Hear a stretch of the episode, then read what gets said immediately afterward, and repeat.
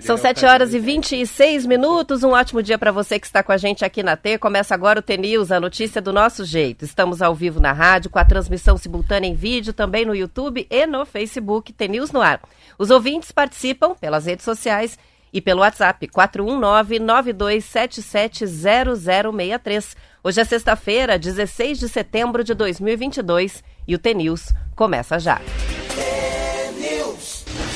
O pessoal já ouviu que tem uma baguncinha, um É, comentário. hoje- hoje- a gente hoje- tem convidado hoje aqui É, no igual a estúdio. gente fala, hoje tem um fervo aqui, né? Tem um fervo Eu, aqui. quando eu cheguei aqui, eu vi um sapato a mais. Falei, caramba, será que alguém né, virou comentarista no meu lugar? Foi a primeira coisa que eu pensei. Perdeu. Eu vi um sapato ali maior, assim, um sapato. Mas, cara, tem mais um sapato, só tenho sempre do Marquinho, da Roberta. Falei, caramba, será que eu tô louco? Tanto que entrei direto pra lá. Falei, nem vou entrar aí no estúdio, né? E o Marcelo estava comemorando antes de começar o programa aqui de ver alguém de terno e pantufinha. É, é, essa, essa que era a sacada, né? Para quem já conhece, eu não preciso apresentar, mas para quem não conhece, quem está com a gente é o Kleber Ferreira, psiquiatra. Já veio aqui no ano passado, no Setembro Amarelo, para uma entrevista que foi maravilhosa, falando sobre saúde mental. E hoje vamos repetir a dose. Então, a gente não vai perder a tradição do conto de sexta-feira, o Marcelo vai contar a história, mas os ouvintes já podem aproveitar os canais para ir mandando suas perguntas a respeito de saúde mental é, temas, suicídio, depressão, a questão da qualidade do sono. Vão mandando pra gente que o Dr. Kleber já já vai responder perguntas também dos Você ouvintes. sabe que eu falei com ele sobre eleição? Ah, é? Sabe que no mundo dele também tem blá blá blá blá blá blá blá blá blá. Tem eleição também. então vamos que Isso vamos. aí, vamos. va- vamos, mas não vamos deixar de ter a história. Ah, Não, vai- antes da história, enquanto você se Vai, organiza vai, aí. vai conversando aí você. Eu só, só vou dar a procurar aqui. notícia de que o Corinthians ganhou 3 a 0 do Fluminense, tá na final da Copa do Brasil. Ah, vai jogar contra o Flamengo, né? A data, as datas já estão até definidas. No caso da Copa do Brasil, tem jogo do de ida e de volta. Vai- eh, vão ser no dia 12 e 19 de outubro, mas ainda sem os mandos e horários. Então a gente não sabe onde e nem que horas. Mas sabemos já que as finais vão ser dia 12 e 19 de outubro, Corinthians e Flamengo, final da Copa do Brasil. Vai lá. É Isso aí. Vamos, vamos que vamos? Vamos que vamos. Deixa eu colocar aqui. Pô, eu, eu ia. Opa, já tinha quebrado isso aqui um dia. Eu ia contar um conto, de- mas daí eu acho que eu vou ler esse conto que a Malete mandou, que é muito legal também pra mim. Vamos lá. Um, dois e.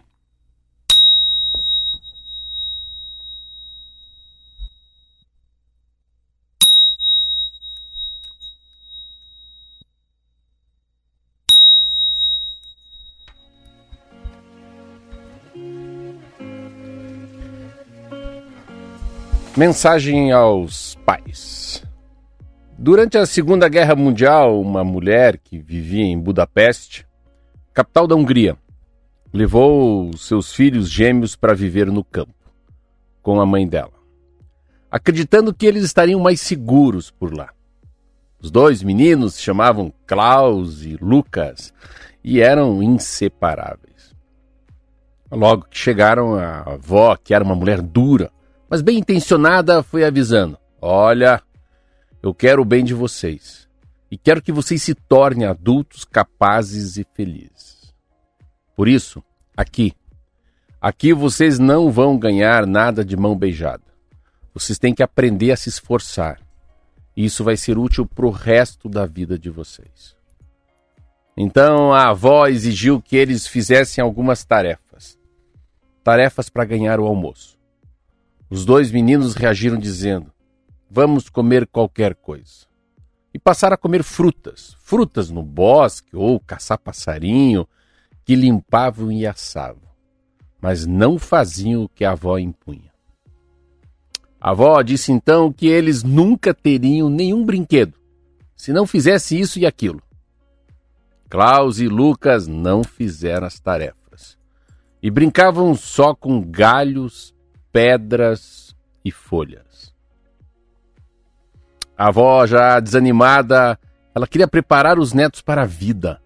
Tinha medo, tinha muito medo de mimá-los e nada estava dando certo. Os dias foram passando, os gêmeos observaram, observavam a avó de longe. Viam que ela acordava muito cedo para alimentar os animais.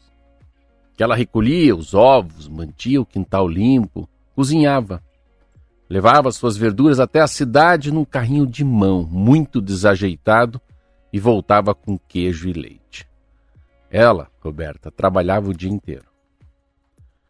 De tanto ver aquilo, Klaus e Lucas decidiram assumir as tarefas da avó, enquanto ela estava na cidade. Quando ela voltou, quintal? quintal estava limpo. Os animais, os animais estavam alimentados. A avó ficou animada quando viu o que os dois meninos tinham feito e disse: Então deu certo. Vocês aprenderam. Aprenderam que precisam se esforçar para ganhar o que precisam e o que querem. Não, vó. Não, não, não, não, não, não, vó, respondeu Lucas.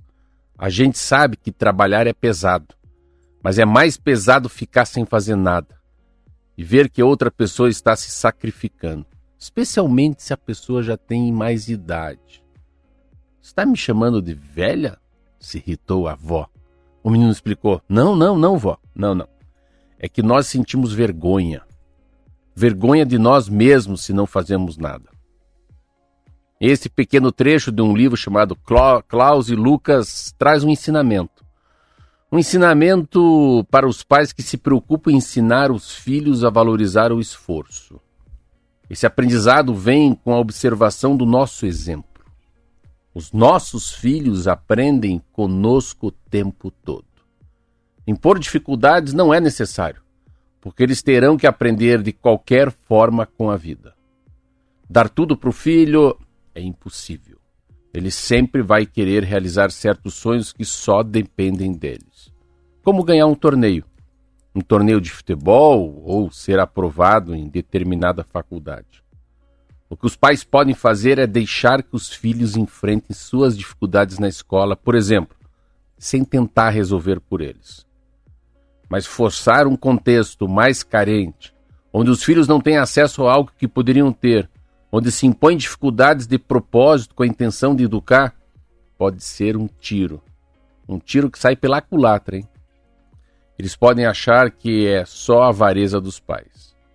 Conforme vivemos nossa vida, conforme nos esforçamos e nos alegramos com nossas vitórias, honestas e difíceis, vamos mostrando como é bom se esforçar e lutar e nossos filhos vão aprendendo. Vão aprendendo que construir a própria vida é possível e vão desenvolver suas próprias ferramentas. É isso aí, Roberta. Eu fiquei bem tocada. Bonita, né? Eu achei muito verdadeiro. Eu concordo muito com o que, com o que foi colocado a respeito não só é, da criação dos filhos, mas da maneira como o ser humano realmente se toca e aprende. É, pelo exemplo e pela observação, muito mais do que pela forçação, né? de situações e criar ah, regras diferentes ou colocar desafios que não existem mesmo. Achei muito bonita a história. Um dia eu estava tomando um, um, um, café com o Miyakoto. Miyakoto é um escritor uh, africano que mora em Maputo. E ele estava tava falando um pouco sobre essa história de criação de filhos. Ele falou, Marcelo, é, não me leve a mal, mas é, filho... Eu, primeiro eu falei o seguinte para ele assim. falei, mas por que você está ligando para tua filha? Não, que a minha filha, muitos anos atrás, morou em Curitiba. Olha que coisa interessante. E eu nunca quis visitá-la. Nunca vim a Curitiba. Porque acho que o filho tem que voltar para o pai, não o pai para o filho. Então a primeira vez, depois que ela saiu de Curitiba, que eu estou em Curitiba. Então eu estou contando para ela que agora sim, porque ela sempre que viajava, eu queria que os filhos voltassem do estudo, do trabalho, para visitar, me visitar em Maputo. Mas agora eu fiz questão de vir a Curitiba conhecer a cidade que ela morou. Eu falei, mas como é que faz essa educação dos teus filhos? Falou, ó, filho é educado de duas maneiras tem um pouco de macaquice. Como macaquice? O filho é o exemplo da gente. Eles querem ser. É, o que a gente faz, eles querem fazer. Então, é, o reflexo do que eu faço na minha vida vai refletindo na minha filha, no meu filho. Tem duas maneiras de educar uma criança, ou se educar na vida. Tem três coisas importantes: com quem você anda, o que você lê e o que, que os teus pais são. Falei, que lindo. Falei, é. Daí eu perguntei, por que, que teu nome é Mia? Essa história é muito linda. Ele falou: não, porque eu fui comprar uma fornada de pão quando eu tinha 10 anos de idade, fiquei lá esperando, acabou o pão. E o padeiro falou que levava mais duas horas para ter a nova fornada. E eu fiquei esperando. Na volta, meu pai estava apavorado, porque tudo eu esperava. Para mim não tinha pressa, não tinha pressa que a vida passasse. Daí ele falou assim, eu fiquei pensando, eu falei, meu nome é tão grande, tão ridículo. E pedi pro meu pai que eu queria ter um nome menor. Daí eu lembrei de um nome chamado Mia. E meu pai, com 10 anos, mudou meu nome para Mia. Meu nome é Mia Couto. Então, Pessoas, é, é coisa dos pais. Vamos, vamos que vamos? Vamos que vamos. Beleza. Vamos então conversar com o Dr. Kleber Ferreira. O mês de setembro é marcado no Brasil pela conscientização sobre a prevenção ao suicídio. É, prevenção do suicídio que passa obrigatoriamente por atenção à saúde mental, já que quase 100% dos casos de suicídio estão relacionados com algum transtorno ou problema de saúde mental, né? É, bom, para começar, é, com relação à, à, campanha do ano passado, o que, que a gente pode dizer que mudou para a campanha desse ano? Qual que é o mote da campanha desse ano? E qual que é o discurso que está sendo é, espalhado aí pelo Brasil com essa iniciativa tão importante, né, de discutir o assunto suicídio e falar com as pessoas diretamente sobre saúde mental? Primeiramente, meu bom dia a você, jornalista Roberta Canetti. Quero sim também agradecer ao grande comunicador, né, ao grande comentarista do Grupo T de Comunicações, Marcelo Almeida, e também dar um bom dia especial a todas as pessoas que estão nos ouvindo ou nos assistindo pelo YouTube, né, onde quer que se encontrem. Né? Meu muito obrigado a vocês por mais uma vez nós podemos conversar sobre esse assunto tão importante que é suicídio. Roberta, eu começo dando um simples exemplo, Marcelo. Se nós pensarmos que os estudos mostram que no Brasil nós temos 37 suicídios por dia, as pessoas podem achar que é pouco, se eu dissesse para você, Marcelo, que um ônibus vindo de São Luís do Purunã até Curitiba se acidentasse e 37 pessoas morressem ao mesmo tempo, eu ouso afirmar que em 15 minutos toda a imprensa estaria divulgando. 37 famílias perderam pessoas importantes. Será Sim. que o ônibus tinha feito a revisão? Será que o motorista estava alcoolizado? 37 famílias perdem alguém por dia pelo suicídio. E ninguém fala nada. Então, acho que essa é a nobreza do Grupo T de Comunicações, quando eles nos dão a possibilidade de nós conversarmos sobre essa triste e cruel realidade. E, Roberta, por incrível que pareça, os números no Brasil vêm aumentando. Né? Há um mês atrás, eu tive um evento com a doutora Danuta Weisman. Ela é a consultora da Organização Mundial de Saúde há 18 anos sobre os projetos de suicídio. Muitos países vêm reduzindo o suicídio e nas Américas vem num crescente. Então, todos os nossos esforços, nós temos que reavaliar o que nós precisamos fazer além do que nós fazemos. Então, essa é a nossa preocupação, então, essa é a nossa bandeira. O que, que dá para associar com, com esse aumento? Além, lógico, é, pandemia, crise financeira, isso tudo influencia, né? Mas que análise que dá para fazer? Simples, tá? Vamos pegar um pouquinho na história, Marcelo. Quando o Gorbachev assume lá na Rússia, a perestroika, que foi um projeto que ele implantou, uma das primeiras coisas que ele fez foi reduzir, aumentar a tributação sobre bebidas alcoólicas. A simples iniciativa de aumentar a tributação reduziu acidentes de trânsito, homicídio e suicídio. A Alemanha bebia o muito. O álcool está muito associado ao suicídio? Nós vamos chegar aí. A Alemanha bebia muito mais, muito menos que a Rússia. Hoje, a Rússia bebe muito menos que a Alemanha, por uma simples iniciativa de aumentar a tributação.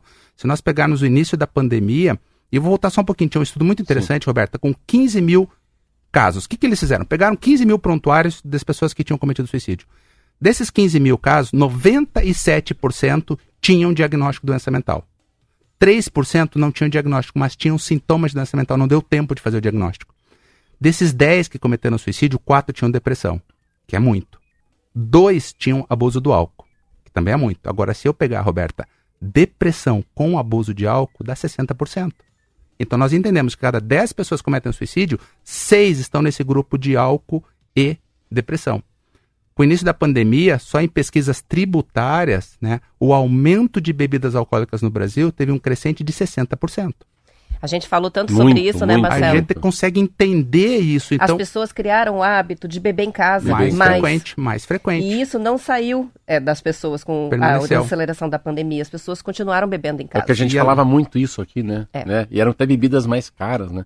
Tinha duas cervejas, tomava uma cerveja até melhor em casa, bebia mais. Porque deixava é. de gastar no bar, no bar, então comprava a cerveja melhor para levar para casa isso. e assim o volume foi aumentando muito do consumo de álcool em casa. E aí soma-se a isso abandono de tratamento, tratamentos inadequados, falta de políticas públicas direcionadas à prevenção de saúde mental. Um exemplo simples: nós somos hoje no Brasil, Marcelo, 12 mil psiquiatras titulados, certo? Para um país de 215 milhões de habitantes. nós não temos psiquiatra para todo mundo.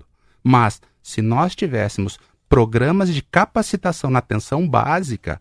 Tem um estudo recente mostrando, Marcelo, que é, no último, entre a última semana e os últimos três meses, 70% das pessoas que cometem suicídio passaram por um atendimento médico. E com todo respeito, o médico não é que ele não queira atender um suicídio, às vezes ele não está preparado para atender um suicídio como deve ser feito. Então, se eu tenho políticas públicas que levam capacitação na atenção básica, eu consigo dar um primeiro atendimento de forma correta. Mas não tem essa política nacional. Não tem. É diagnóstico ou é protocolo? É um diagnóstico mesmo. Sim, precisa, porque quanto mais cedo eu fizer o diagnóstico, de cada 10 que se matam, 10 têm doença mental, se eu identifico a depressão e trato corretamente, eu diminuo o risco. Um outro detalhe, Marcelo, nós sabemos que existe a farmácia popular. Lá tem hiper, antihipertensivo, remédio para diabetes, tudo de graça.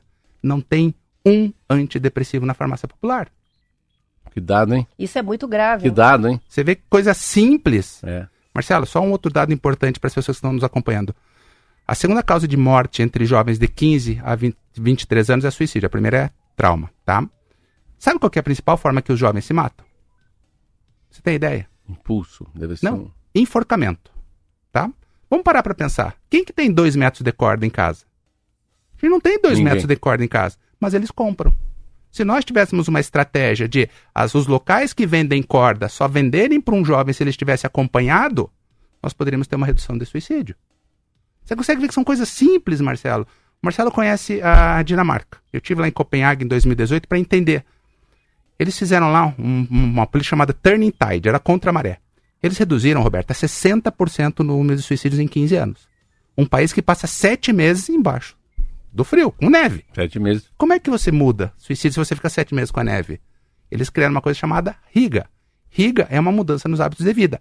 Trazendo para nossa realidade, RIGA é a roda de mate. Em que eles sentam para tomar um Senhora. chá Uma conversa e boa. aproveitam aquele momento. Que é o conto do Marcelo, é um RIGA. Que a gente está lá em casa escutando, ouvindo, falando, nossa, que coisa boa esse momento. Isso traz uma sensação de bem-estar e uma sensação mais importante que é de pertencimento. Um dos fatores, Roberta, no macete para compreender o que é o suicídio, quando eu tenho depressão, quando eu tenho dependência de álcool, quando eu tenho desespero e desamparo, eu tenho os quatro Ds que são os principais fatores de risco para suicídio. Então, quando a pessoa não tem sensação de pertencimento, ela tem um sentimento de desamparo. E o desamparo leva ao desespero. Se ela usa o álcool e ela não fez o tratamento para depressão, eu consigo entender o aumento de suicídio. Uma coisa importante, já que a gente está falando bastante sobre a influência do álcool, né? Especialmente Sim, em sim. pessoas que já têm a depressão ou algum outro tipo de transtorno. Ah, é muito comum que a pessoa encontre no álcool um alívio para a ansiedade, por exemplo. Então tem essa Ilusório. relação, né? Ilusório. Então já está ah, ansioso, acaba ficando ainda mais Sim. e cria um problema mais na vida, né? Que é a dependência do álcool. Agora, uma pergunta que eu acho que muitos ouvintes podem estar se fazendo também. O que, que é o consumo abusivo de álcool é, e quando é possível para uma pessoa que está próxima é, é, compreender ou identificar é, naquele ser humano, ou no filho, ou marido, ou a esposa, ou no amigo, é, a associação das duas coisas, uma Tá. depressão, uma ansiedade com o consumo abusivo de álcool. Importante pergunta, Roberto. Então vamos pensar assim, ó. Até uns 12 anos atrás, o critério para dependência era uso, teria que ter um abuso, o abuso caracterizava a dependência. Esse critério mudou, Marcelo. Porque eles dizem o seguinte: se eu faço um uso frequente, é um abuso. Se eu tenho abuso, eu tenho dependência. Só que eu não sei se o meu bisavô não era um alcoolista, se eu não tenho um fator genético para dependência. E é bem essa leitura, Roberto. Aquele ansioso que chega em casa para tomar uma dose de uísque, uma taça de vinho, mas ele tem um fator genético para dependência, uma predisposição maior. E ele começa a ter essa frequência de todos os dias. Daqui a pouco, quando ele não toma, no final do dia ele começa a ficar mais irritado, mais ansioso, mais sem paciência. Então ele não faz uma ansiedade, ele faz um sintoma de abstinência. E aí que a gente começa a entender esse Mais problema. desconforto ainda, né? Mais Além da depressão, da exatamente. ansiedade. E aí ele acaba muitas vezes querendo associar um tratamento para depressão com o álcool, as coisas ficam mais complicadas, porque nós temos os neurotransmissores. E aí eu queria agradecer ao Marcelo nesse conto da manhã, né, que ele iniciou, que é tão bonito, a importância que os pais têm. Nós somos o primeiro e mais importante modelo para os filhos. Melanie Klein, Marcelo, tem uma leitura que é muito bonita, que ela diz assim, Roberta, a criança vê o pai através dos olhos da mãe. Olha a nobreza Olha disso. que lindo isso, hein? É a mãe que apresenta o pai para o filho. Um exemplo prático. Não, repete que essa vai ficar para mim. Mais uma para os anais. Ah, Isso é Melanie Klein. A criança. O vê Kleber, o pai... Kleber não tá aqui. O sono é. O sono é o maestro do humor. Parabéns. Você é escravo do que? Lembra? Opa. Não. Não lembra dessa? Não. Eu passei para vocês. Você é dono do que cala, mas é escravo do que fala. Depois que você também. falou, Os menores rápido, vocês vão perder isso. sei, ao agora eu quero a Vamos outra lá. que foi a... Você é, do- você é dono do que? você é dono do que Você cala. é dono Você é do dono Se que você cala. guardou para você, é teu. É teu. A E partir do momento do que, você falou, você é escravo do que você fala. vai ter que responder para Por aquilo isso que a-. Você vai escrever Ah, essa aí já? Já escrevi, agora mulher. outra. Por isso que a palavra falada e a flecha atirada não volta. É isso que eu falo. Palavra é igual flash, isso aí. depois que vai não volta. E é tão aí, bo- essas Mas frases agora- que definem é, coisas não. muito profundas. Como ele é né? muito mais inteligente, pra mim, é, eu, que eu, eu tenho o meu máximo, né? O meu é povão, né? Que é os olhos é a janela da alma. Mas É. aonde ele foi agora? Agora eu quero da mãe. Tá. porque- A criança vê o pai através dos olhos da mãe. Isso é bem simples de compreender. Quando o pai é um trabalhador, tá? Que é um caminhoneiro, que passa a semana trabalhando, e a mãe amamentando o filho diz assim: Meu filho, o teu pai é um trabalhador, ele cuida de nós, ele nos quer bem. Só que ele não está aqui agora, mas no sábado ele vai estar com a gente. O que, que a criança embute? Um pai bom. Da mesma forma, se a mãe diz assim: Meu filho, o teu pai, aquele jaguar, tá o dia todo no bar, não fica aqui com a gente, não gosta de nós. O que, que ela vai embutir? Um pai ruim. Então, por isso dessa nobreza, Marcelo, da importância que os pais têm na formação em todos os aspectos do filho, né? Os nossos filhos são o nosso DNA caminhando, Marcelo. Então, tudo que nós fazemos, e por isso que muitas vezes eu observo hoje a dificuldade na- nas escolas, em que os pais permitem que os filhos subam no sofá. E aí a escola não quer que suba na carteira. Agora, se os pais dizem assim, ó, não pode subir no sofá, a criança entende que não pode subir na carteira na escola. E são esses limites que não estão existindo, Marcelo. Então, a pandemia trouxe a falta da rotina, trouxe os limites. E que fique claro aos ouvintes do grupo T. Limite não é bater, Marcelo, longe disso. Bater é uma agressão. Mas limite é pode, pode. Não pode, não pode. Não é assim, não pode esperar tua mãe chegar, não pode, eu vou falar com teu pai. Um exemplo prático. Ah, a criança quer ir na chuva. Não pode, não tem que justificar para ela. Não, não pode porque você vai ficar gripado, porque você pode ficar doente. Não precisa, não pode, não pode. Então a criança entende. E hoje, Marcelo, eu vejo uma coisa que eu tenho. Sabe que isso me fez lembrar um exemplo, né, de quando eu tinha crianças pequenas e a dificuldade de impor os limites logo no Sim. começo, né, da a gente não sabe como educar, né? E aí e como Não fazer pará-los, manual, né? É, Não vem com manual, faz né? parar isso, né? E aí eu me lembro de uma cena que foi mais ou menos assim, é, é, é, não, mas eu não consigo fazer com que ele pare. Ah, mas se ele estiver é, na frente da janela, prestes a pular, você não vai conseguir impedi-lo? Olha. Claro que vai. Sim. Então, assim, o que não pode, tem que dar um jeito de impedir, ainda que você tenha que pegar pelos bracinhos, tirar Precisa. e colocar sentado no sofá. Isso é não, limite. você não vai pular da janela, Isso eu não é vou limite. deixar isso acontecer. Então, é interessante isso, Legal. né? Um, um exemplo prático hoje, né? era para nós falarmos de suicídio, mas a gente vai falando de outras coisas que é muito agradável. É, um exemplo prático. Hoje, os jovens estão tendo dificuldade nas escolas, tá? Por quê? Porque eles não têm rotina de sono, Marcelo. E o sono é o maestro do humor. Agora, o que, que justifica para um jovem, depois das 10 e meia da noite, no ambiente que nós trazemos como o mais seguro da sua vida, tá? Que é o ambiente familiar, ele necessitar ficar com o celular ou com o computador no quarto? É isso que atrapalha o sono dele. E aí ele fica no computador, e aí tem um dado interessante, né, Marcelo? Se o teu filho chegasse hoje com 14 anos, né, Roberto, e dissesse assim, às 10 horas da noite, mãe, eu vou sair para dar uma volta. Habitualmente, qual seria a tua resposta? Não. Lógico que não. Tá, dá licença. Olha o erro, olha o erro. Às 10 horas da noite você fala: não, você não pode sair que é perigoso. Aí ele vai entrar neste bairro aqui chamado celular, Marcelo. Este bairro, eu não sei com quem ele tá. Eu não sei por onde ele anda e não sei o que ele faz. Esse bairro aqui muitas vezes é mais perigoso que o bairro presencial. Então isso é limite. Quando os pais disserem assim: não, o celular vai ficar comigo, o teu computador vai ficar comigo. E amanhã você recebe pela manhã. Isso é limite. E só essa iniciativa traz o quê? Acolhimento, traz, Traz pra dentro. pertencimento. Traz pra casa. Marcelo, tem um estudo mostrando muito interessante que uma refeição em família, Roberta, diminui 30% o risco de depressão. Uma refeição em família. As pessoas podem dizer, não, mas isso não acontece, Kleber. Acontece muito. Meu filho não dorme direito, então ele acorda atrasado, ele já sai de qualquer jeito para ir para a escola. Eu, por conta dos compromissos, não consigo almoçar em casa. Chego de tarde, tô mais corrido, tenho que fazer outras coisas, acabo não conseguindo fazer um, um lanche no final do dia. Quando eu paro e falo assim, ó, hoje é o almoço, 15 minutos, sem celular, como é que você tá? Como é que tá na escola? O que que você tem feito? Ele entende o quê? Pertencimento, acolhimento, cuidado dos pais.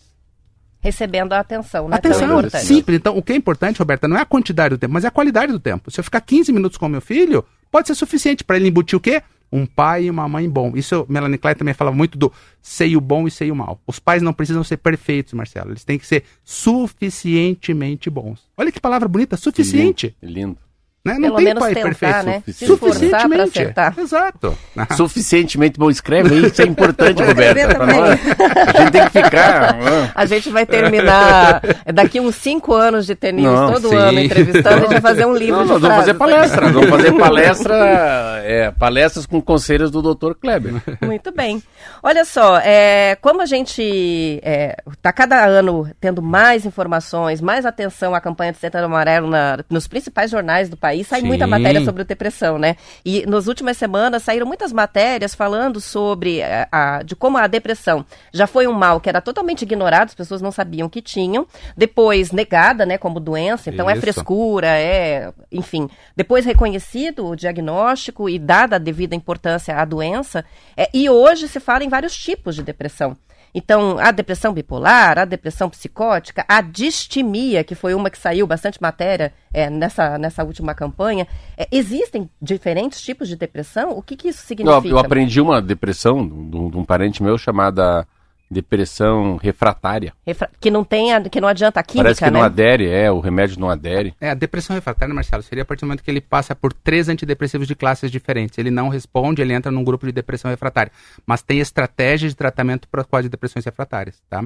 Hoje nós temos, assim, o arsenal da psiquiatria hoje é muito seguro, muito seguro. E aí que é, o que, é, que traz muito suicídio no Brasil ainda é estigma e preconceito. É que as pessoas olham a psiquiatria com o olhar de Hollywood.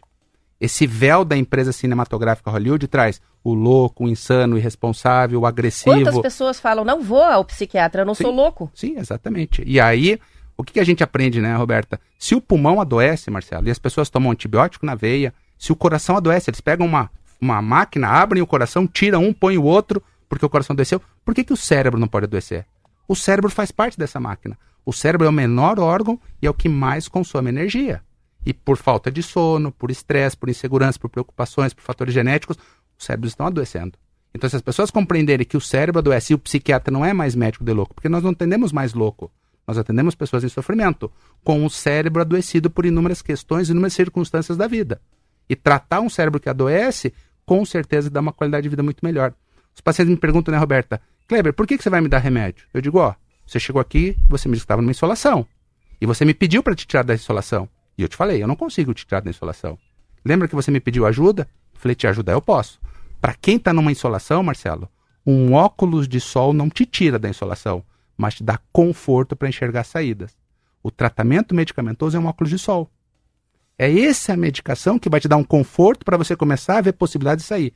Você pode viver na insolação, só com muito mais sofrimento e a medicação vai te trazer um conforto. Então, esse é o nosso tratamento. O retorno é dar um da, da clareza mental. É, é, é, quase um retorno do controle, né? Mais ou menos isso, sem dúvida. Se tiver um controle, você vai, né? Porque quando a gente fala em suicídio, a pessoa ela entra no que nós chamamos de um espectro muito restrito, assim, ela fecha o pensamento dela, Roberta, com o desamparo, com o desespero, com a dependência, com a depressão. Então a gente precisa o quê? Abrir esse, ampliar esse olhar dela. Porque para quem está nesse momento, e ontem, Roberto, ontem eu estava com um paciente no consultório que ele me disse assim, ó, eu cheguei aqui, né, eu vou me matar. E aí, eu falei assim, só um pouquinho, vamos conversar com a tua família. Trouxe a família, compartilhei com a família da gravidade, né? Expliquei que muitas vezes isso é importante, Roberto. As pessoas têm ideia assim, ah, mas internar um paciente, né? Por que, que vai internar ele? Porque internamento é proteção, não é castigo, não é punição. Se eu não tenho uma família que eu consiga ter um controle sobre o risco de suicídio, eu preciso de uma proteção. E os hospitais, as clínicas hoje são muito diferentes daquele olhar que Hollywood trazia, das insanidades que muitas vezes ocorriam. Até por poucos tratamentos, por dificuldades de acesso. Então, hoje é muito diferente o tratamento, é extremamente seguro. São 7 horas e 55 minutos. A gente vai encerrar a edição estadual, mas vamos continuar o bate-papo depois do intervalo. Então, para quem quiser continuar acompanhando o Dr. Kleber, a gente está com a transmissão lá no YouTube. A gente manda o link aqui pelo WhatsApp. Se for continuar aqui na rádio, é sintonizando o noticiário da sua região, depois pode assistir a entrevista completa lá no nosso YouTube. Vamos lá. Tá bom? Para quem fica, bom fim de semana. Aos demais a gente já volta. Tchau, tchau. Até segunda.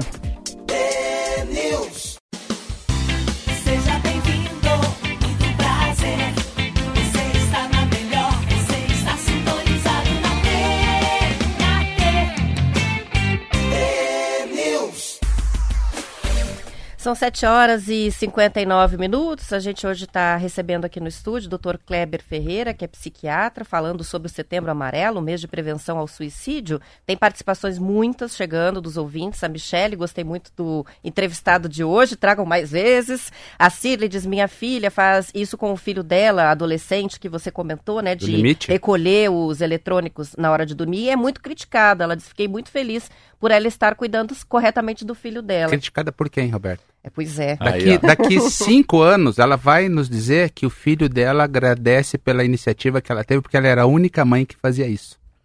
Isso é acolhimento, isso é cuidar. Que lindo. A Márcia de Planalto, gente, que entrevista fantástica, tá gostando. o Preto de Londres, que está se recuperando de uma cirurgia aqui em Curitiba, acompanhando. Gostei muito da outra vez que o doutor esteve aí, já gostei, e hoje estou gostando muito também. E a Sônia, é, metade do mês chegando ao fim, né? A metade do ano chegando ao fim, metade do mês já, diz o doutor Kleber maravilhoso. Conheço ele pessoalmente, não sou paciente, Opa. mas é uma admiradora, Ai, Sônia, que, que te acompanha. E a Ana, eu vou aproveitar a fala dela para já engatar uma pergunta aqui que tem a ver com o que o Marcelo estava trazendo aqui no intervalo. A Ana escreveu para a gente assim. É, primeiro elogiou, que entrevista clara e útil. Essa parte dos limites ao filho precisa ser repetida todos os dias. Muitos pais perdidos na educação, é verdade. E a Ana pergunta, de que maneira e até que ponto o estresse leva à depressão e ao suicídio? E eu aproveito para emendar a sobrecarga feminina. O estresse e a sobrecarga feminina, como é que isso influencia a questão da depressão tá. e suicídio? É simples para a gente compreender. Quando nós falamos em estresse, o estresse não é ruim, tá, Marcelo? O estresse crônico é ruim. O estresse, ele mobiliza um pouco nossos neurotransmissores, mas quando eu começo a aumentar o estresse, eu aumento o cortisol. Quando eu aumento o cortisol, eu comprometo a serotonina. E se eu tenho uma predisposição genética, vai baixar minha serotonina, vou ter sintoma depressivo. E se a depressão não for tratada, é o principal fator de risco para suicídio. E como é que eu consigo controlar o estresse? Lá com o exemplo do Riga, qualidade de vida. Ah, mas eu estou muito sobrecarregada. Então, uma hora por dia, ou eu vou na minha terapia, uma hora por semana eu vou na minha terapia, uma hora por dia eu vou fazer uma massagem que me fazia bem, ou eu vou fazer aquela a zumba, a dança que as mulheres gostam de fazer, ou então eu vou tomar um chá com as minhas amigas uma vez por semana. São simples iniciativas que podem impactar, fazendo o quê? Melhorando a serotonina. Tá? Não que isso substitua tratamento, tá, Roberto? Isso é importante. Se eu tenho uma deficiência na produção de serotonina, eu preciso de uma suplementação tá? Mas se eu tenho momentos em que esse estresse pode comprometer e me trazer uma certa tristeza, talvez alguns ajustes nos hábitos de vida podem sim melhorar a tua serotonina. Quando o Marcelo sai da natação, provavelmente ele sai muito bem. Por quê? Porque ele tem um pico de serotonina, só que ele não se mantém. Essa é a diferença. Agora, quando eu tenho um cérebro que ele está deficiente, aí eu preciso de medicação. Senão, a deficiência uma, da, da, serotonina, ela é medida na, assim, num exame clínico ou sangue? Isso é importante, Marcelo.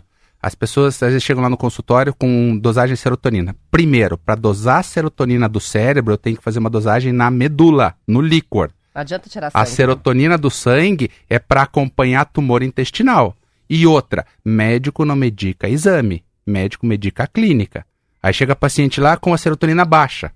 Eu falo, tá, mas o que, que você precisa? o senhor não vai medicar? Eu falei, não, o exame não veio consultar, você veio consultar. E não é essa serotonina que a gente tem que pedir. A gente tem que pedir serotonina. Você quer coletar, a gente pede para fazer uma coleta de líquor. Ah, não, não precisa. Então é isso que as pessoas vezes buscam, esse desespero. E um outro também, Marcelo, acontece muito, dosagem de lítio. Pra você chegar, doutor, eu vim aqui porque meu lítio tá baixo. Não tenho nada de eu lítio. falo, o meu também. Ninguém tem nada de lítio. O lítio, ele, a gente utiliza quando você toma uma medicação chamada carbonato de lítio. Que você precisa controlar no sangue para não dar uma intoxicação. Fora isso, não tem que dosar lítio. Não é o lítio que é responsável pelo humor responsável pelo humor é um outro contexto de vida. Mas o remédio que você toma para é, ele acaba é, o, o, organismo recebendo esse remédio, ele gera mais serotonina? Não, essa é a dúvida como das pessoas é essa. Ah, eu tomo o remédio para aumentar a serotonina? Não. Eu tomo o remédio para evitar a destruição da serotonina. Eu tenho uma baixa de serotonina, está destruindo muito. Eu preciso manter a serotonina no cérebro. Eu uso o remédio para segurar essa serotonina. E o que é dopamina? É um outro neurotransmissor. Nós falamos habitualmente de três: serotonina, dopamina e noradrenalina. A dopamina está mais relacionada aos impulsos. Então, quando a pessoa tem muitas vezes uma dependência, ela tem enxurradas de dopamina no cérebro. Às vezes eu preciso usar uma medicação que eu controle essa dopamina dela. A falta de dopamina é a falta de disposição, apatia, não é apatia, anedonia. Fazer, isso aí. Nada, aí eu preciso, por isso que eu tenho um antidepressivo que é inibidor da serotonina e inibidor da serotonina e da dopamina, que são os de dupla recaptação. A, a, falta da serotonina faz com que a gente sinta satisfação, né? Tristeza. Falta de é, satisfação, é. assim, não gosta muito. É uma indiferença. É. Então é, é essa a... São esses três que você fala? mais comuns, mas aí teriam outros, né? Mas os três são mais comuns. mais comuns. E aí que entra, eu sempre falo que mexer com remédio, Marcelo, é igual mexer com tempero. Tá? Hoje, dentro da Associação Paranense de Psiquiatria, nós temos, eu coordeno as ligas de psiquiatria dos cursos de medicina, que é o quê? É ajudar os jovens a aprenderem a mexer com esses temperos. Eu digo para eles, ó, se vocês aprenderem a mexer com sal e pimenta, vocês vão fazer maravilhas na cozinha. Não queiram fazer molho madeira sem saber usar sal. Que daí chega o paciente no consultório, Roberto, tomando três antidepressivos. Eu tiro os três e falo, não, vamos começar com um só. Certo. Se não tá bem, vamos aumentar a dose desse. Porque quando eu começo a usar vários antidepressivos, não que não precise, em alguns casos eventuais precisa, mas habitualmente as pessoas acham que a medicação vai resolver. E aquilo que eu te falei, Marcelo, o remédio não resolve. Ajuda só. O remédio ajuda. É, Agora, é coadjuvante, não é o ator, né? Exatamente. Agora, quando eu tenho medicação, controle do sono, hábito alimentar, atividade física e psicoterapia, isso eu garanto que resolve. Essa é a diferença. As pessoas acharem assim, ah, eu tomo um antidepressivo e muda a minha vida. Em alguns aspectos ela ajuda. Por quê? O antidepressivo ele não te tira da cama, Marcelo. Mas o antidepressivo te ajuda você, quando tomar ele, a não voltar para a cama. Mas não Olha, adianta eu tomar um antidepressivo e ficar sentado na poltrona. Eu preciso tomar um antidepressivo e ter um pouquinho de Reagir. esforço para ir lá fazer a minha natação ou para ir lá fazer uma academia. Então o antidepressivo vai fazer você não voltar para a cama. Então, Aproveitar o impulso do remédio para tentar retomar as Interessante. Usar ele a teu atividades, favor. né? Uma coisa que faz com que as pessoas se afastem muitas vezes do tratamento com antidepressivo são os efeitos colaterais. Eu Exato. acho importante colocar isso, Perfeito. porque já vi várias pessoas pararem tratamentos importantes por causa disso. Tá. É, eu sei que é possível mudar e que cada pessoa tem uma reação diferente ao medicamento. Um pode ser bom para o outro e para uma terceira pessoa Isso aí. causar efeitos colaterais horríveis, né? Mas um efeito colateral que pega é a questão do Libido. libido. Sim. Como- o, o que dizer sobre isso? Perfeito. Então, assim, ó, é, nós temos hoje 42 tipos de antidepressivo no Brasil. Tá? Por que, que eu tenho 42 tipos de antidepressivo? Porque eu tenho antidepressivo que dá ganho de peso, que faz perder peso, que aumenta a ansiedade, diminui a ansiedade, que impacta na libido. No mecanismo de ação dos E para quem antidepressivos, não, não tá entendendo do que a gente está falando, impulso sexual, desejo sexual, as Diminui. pessoas ficam sem. É, muitas e vezes. assim, quando a gente fala em libido, a gente tem que perguntar para o paciente, porque assim, ó, Roberto, eu tenho um antidepressivo que ele não diminui a libido, mas ele retarda a ejaculação. Para quem é ansioso, Marcelo, é um santo remédio. Claro. Entendeu? Então eu tenho que trabalhar com isso. Agora, para a mulher que de repente diz assim, ó, diminui a minha vontade da minha intimidade com o meu companheiro, aí eu preciso trocar. Então nem sempre afetar a intimidade é ruim. Precisa ver o perfil desse antidepressivo. Os mais antigos habitualmente afetam. Os mais modernos são extremamente seguros. Então hoje nós temos antidepressivos que não interferem em dois aspectos, tá, Roberto? Quando a gente fala de mulher, de cada 10 mulheres que eu atendo, 11 se preocupam. Primeira coisa, sabe qual é? Peso. Se vai Olha engordar. Então, a primeira coisa é peso. Então, eu tenho hoje que pensar. Tem gente Quando- que não para de fumar porque tem medo de engordar. Exato. Quer dizer, usa isso como desculpa. É. e falo isso com e propriedade sabe porque eu já fui fumante muito e você sabe por quê? então- Porque o cigarro, ele acaba inibindo as fibras do nervo olfatório. Ele bloqueia, a pessoa perde o sabor das coisas. Quando ele desbloqueia, você começa a sentir o aroma, o sabor dos alimentos, acaba comendo mais por isso, tá? Mas o antidepressivo, ele- os mais antigos impactam um pouco sim. Por isso que é importante conversar com o médico. Às vezes, eu estou usando um antidepressivo numa dose maior, impactou. Se eu reduzir a dose, já reduz. Mas já ouvi falar de antidepressivo que, inclusive, tem o efeito contrário, né? De, dimi- por diminuir também a ansiedade, faz com que a pessoa coma menos e até emagreça, né? Habitualmente, Então, porque depende assim, ó, do remédio. e aí tem um detalhe importante, né, Marcelo? Por que que mulher tem mais compulsão alimentar quando fica ansiosa? Sabe por quê? Roberta, tem uma figura brilhante na vida da gente chamada avó. Quando criança, se você chorasse ao lado da tua avó, qual que você acha que é a primeira coisa que ela falava? Ah, Ah, um docinho, sim. né? Essa criança tá com fome. É- E ela, a criança, tava chorando para chamar atenção, Ah. porque por, menos por fome. Só que daí você acaba embutindo que em momentos de dificuldade, de diferença, põe alguma coisa que você vai sentir bem, vai te saciar aquela ansiedade. E aí nós entendemos, às vezes, a compulsão alimentar em mulheres. Por conta disso, dessa figura afetiva que tinha essa cultura. Hoje nós precisamos orientar os pais isso. Criança chorou, vamos sentar, vamos tentar entender. Não ficar dando Coca-Cola, sonho de valsa. né? Né? Esse dia eu tava com a minha esposa e ela mostrando um TikTok, né? Da filha reclamando pro avô. Falou assim: é, eu não vou deixar mais meu filho com vocês, porque vocês são os irresponsáveis. Eu falei, é verdade. Eu, sempre que ele chega, eu dou um litro, dois litros de Coca-Cola. E tua mãe dá dois sonhos de valsa pra ele. eu achei fantástico. Muito então, legal. então é isso. Então a gente precisa ter esse cuidado e sempre ter essa leitura, Roberto. Antidepressivo não faz mal. Precisa ser bem indicado. E aí entra uma coisa que nós falamos muito na psiquiatria, que chama-se psiquiatria personalizada. Tá? O tratamento que é para Roberta não é porque, e eu sempre falo, viu, Roberto, que eu tenho dois concorrentes, Marcelo, em todas as cidades do Paraná. Esses dois concorrentes me judiam. Um é o tratamento da comadre e outro é o tratamento da vizinha. Esses dois concorrentes, Marcelo, sobrou um amarelinho aqui, comadre. É louco de bom, tome esse amarelinho. Ó, oh, eu tinha um branquinho que eu tomei um tempo, fez bem para mim. Então... E aí que entra os problemas. Um exemplo, fluoxetina é uma medicação habitualmente utilizada. Impacta muito na libido. Só que os meus concorrentes não sabem disso. Aí a comadre dá para a fluoxetina que sobrou. Ela toma talvez ela sinta uma melhora, mas impacta na libido dela. O outro amarelinho que eles gostam muito é a amitriptilina. Amitriptilina retém urina. Nossa. A uretra da mulher é menor. Se ela retém urina, aumenta o risco de infecção urinária. Olha. Então aquela mulher começa a ter infecção urinária, mas não sabe por não quê. Sabe por quê. Porque a vizinha deu um amarelinho para ela tomar. Então você consegue ver o quanto às vezes uma coisa, né? simples né? medicação seja, pode atrapalhar a vida. psiquiátrico a gente não, não empresta. Não, esse não, esse Exatamente isso. É. Gripal, ok. Essa eu vou levar da Roberta, ó. Remédio você não se empresta. Não vou levar essa da Roberta. É igual, é igual escova de dente, né? Não é. usa do outro, né? Não se empresta. É, exatamente. Mas outra coisa que é interessante também, que eu fico pensando, é a consequência de uma família que perde alguém que se suicidou. Porque deve ter também o ser, né? Puta, se eu tivesse feito isso, se eu tivesse levado lá, eu fico imaginando a repercussão de quantas tá. pessoas tá. vivem um tipo de. É um diferente um enlutamento, isso, né? Isso aí nós chamamos, Marcelo, e bonito a tua, tua pontuação. São famílias sobreviventes, Marcelo. Eles mudam o contexto de vida. É uma família é, sobrevivente. Né? E eu faço muita palestra. Lindo, é isso mesmo? Famílias sobreviventes. Né? E eu faço muita palestra, né, Marcelo? E eu sempre trago a definição que suicídio, Marcelo, é a consequência final de um processo. Para que essas famílias compreendam. Suicídio é igual queda de avião, Marcelo. O avião não decola e cai. Não. Ele está lá em cima, dá uma pane elétrica, o piloto tenta desligar o motor para pousar, dá uma pane no motor, o avião cai. Suicídio é isso. Então a gente precisa, por isso, que a grandiosidade de vocês abrir esse espaço, porque quando as pessoas precocemente identificam uma mudança de humor, uma mudança de comportamento e levam para o tratamento, o avião não cai. Quando dá aquela pane elétrica, e eu dou sempre um exemplo assim, Marcelo. Se a tua pressão é 12 por 8, se ficar 15 por 8, você sai correndo e larga tudo e vai no cardiologista. Eu vou. Roberta, se o, o, açúcar do sangue, que a gente sabe que o normal é de 60 a 110, se você medir na farmácia e der 120, Corre. você vai largar tudo porque você está com diabetes. É. Por que quando a tristeza começa a se intensificar, a gente não pode fazer alguma coisa? Aquela falta de vontade que não está mais só naquele momento, mas está mais frequente. É aquela tristeza que vai mudando, Marcelo. Aí é hora de buscar um profissional da saúde mental. Não deixar essas tristezas se transformar num desespero.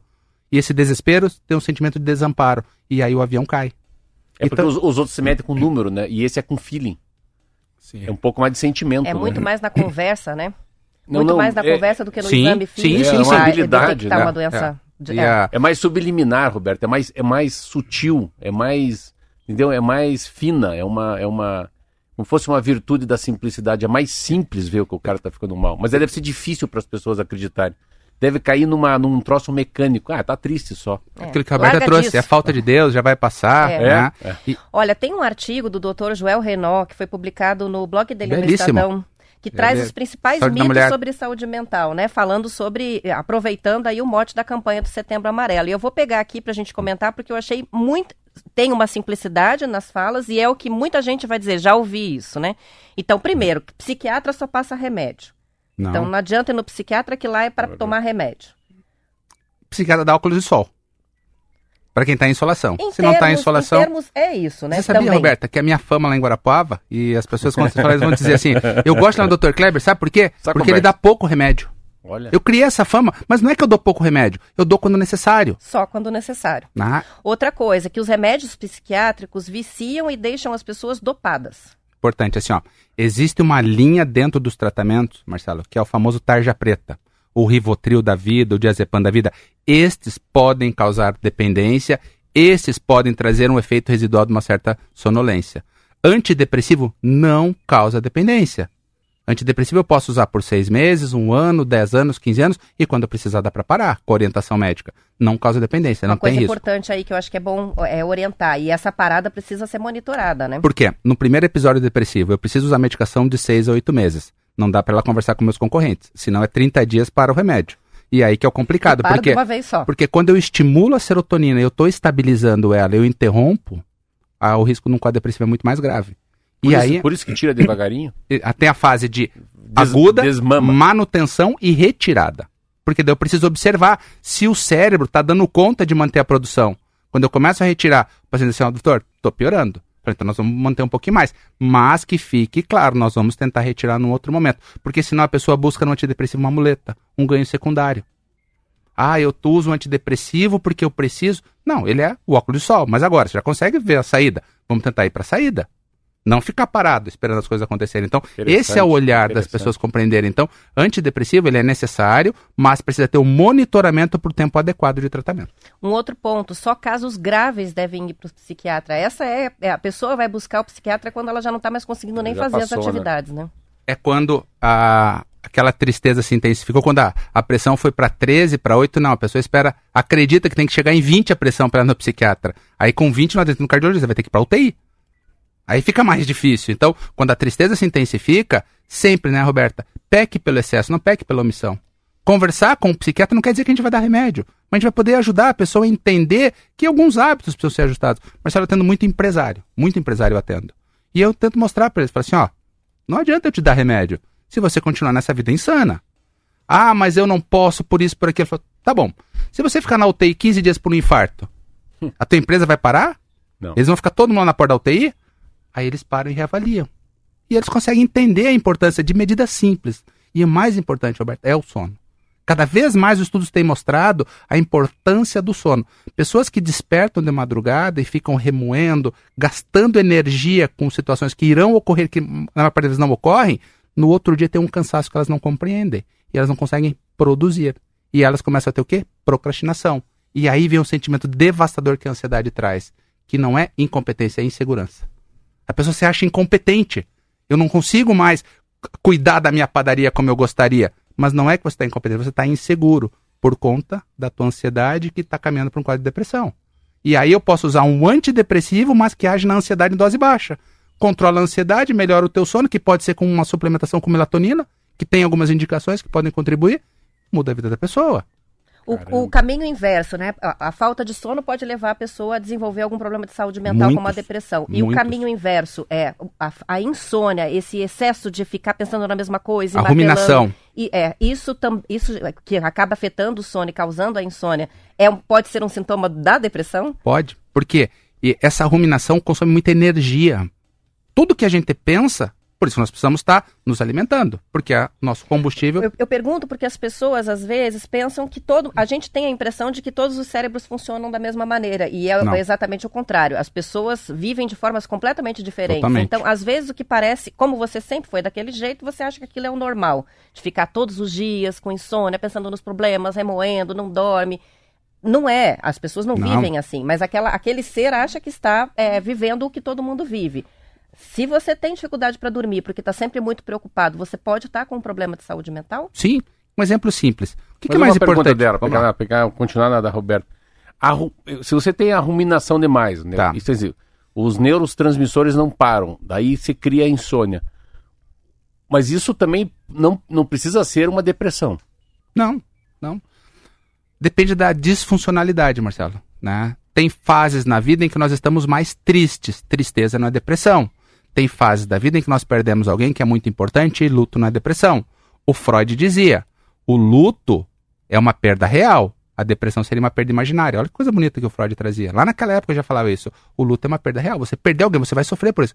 A depressão é uma perda imaginária. E aquilo vai né? passar, né? Você vai a viver tendência é que isso passe. O que, que acaba acontecendo hoje? Ah, a pessoa perdeu alguém importante, dali uma semana tá lá. Doutor, vim aqui porque tá com depressão. Não é. É luto. É luto. É, luto. E aí tem um detalhe importante que a gente pode Às orientar. Vezes o fim de um relacionamento também tem esse mesmo efeito, perda. O, luto. E olha que interessante hoje. Vivo, né? E hoje tem aparecido casos de depressão por perda de animais de estimação. É uma perda. É uma você perda. perdeu um pet, um cachorro teu de 14, 15 anos que conviveu com você. Então, fosse uma parte sua. Uma parte sua. E às vezes as pessoas não entendem muitas vezes. Ah, mas ele está depressivo porque perdeu o cachorrinho. Mas olha a importância que o cachorrinho teve na vida dele, o quanto acompanhou nos momentos de tristeza. Ah, ele ficava com o cachorrinho, o cachorrinho confortável, o gato acompanhava ele. Então as pessoas também entenderem isso, que perder um pet pode ser um fator para para um quadro depressivo, porque aí vem a genética. Então a gente sempre tem que pensar na genética. Sempre que eu converso com um paciente, eu digo assim, ó, tem história de depressão na família? Ah, doutor, realmente tinha minha tia. E quando se fala em suicídio, mais ainda. Como o alcoolismo e como, como o suicídio, né? É, o suicídio é muito importante. Ah, eu tô pensando em me matar. E aí tem um detalhe importante, Marcelo. Tô pensando em me matar. Tudo bem. Isso pode acontecer. Tá pensando em se matar como? Ah, não, eu queria morrer. Matar já é diferente. Ah, se eu morresse, resolveria. Um risco é menor. E é isso que as pessoas precisam entender. Então, quando a pessoa chega fala pra você, ah, Marcelo, tô pensando em tirar a própria vida. Como? Ah, não, como eu não sei, né? Porque vai que não dá certo. Olha que É. Passa só o sofrimento. daí. Por isso que falar sobre suicídio não aumenta suicídio, Marcelo. Isso é o mais importante, que é o resumo da nossa manhã. Falar sobre suicídio traz é um dogma. acolhimento e pertencimento. Isso e é um- é o que o Grupo T de Comunicações tem feito de uma forma muito brilhante, abrindo espaço para nós conversarmos de forma responsável e baseado em evidência científica, não em achismo. Muito obrigado, Ah, doutor Kleber. Passou Ferreira. rápido. Passou muito O rápido. Marcelo falou pouco hoje, né? Hoje eu vi, não, Vamos chamar eu- o Marcelo de Coruja, que não fala nada, mas presta uma atenção, né? Nossa senhora, o que eu vi hoje. Absorveu tudo. Meu Deus, escreveu ainda. Ah, escrevi, anotei, É. tomei notas. São 8 horas e 19 minutos, a gente vai encerrando a semana aqui no TNews, agradecendo as várias participações e lembrando que essa entrevista, para quem não conseguiu pegar o comecinho ou quer ouvir novamente, fica lá no nosso YouTube TNews no ar. Bom fim de semana, até segunda-feira. Muito obrigado, Muito bom obrigado. final de semana, até segunda-feira.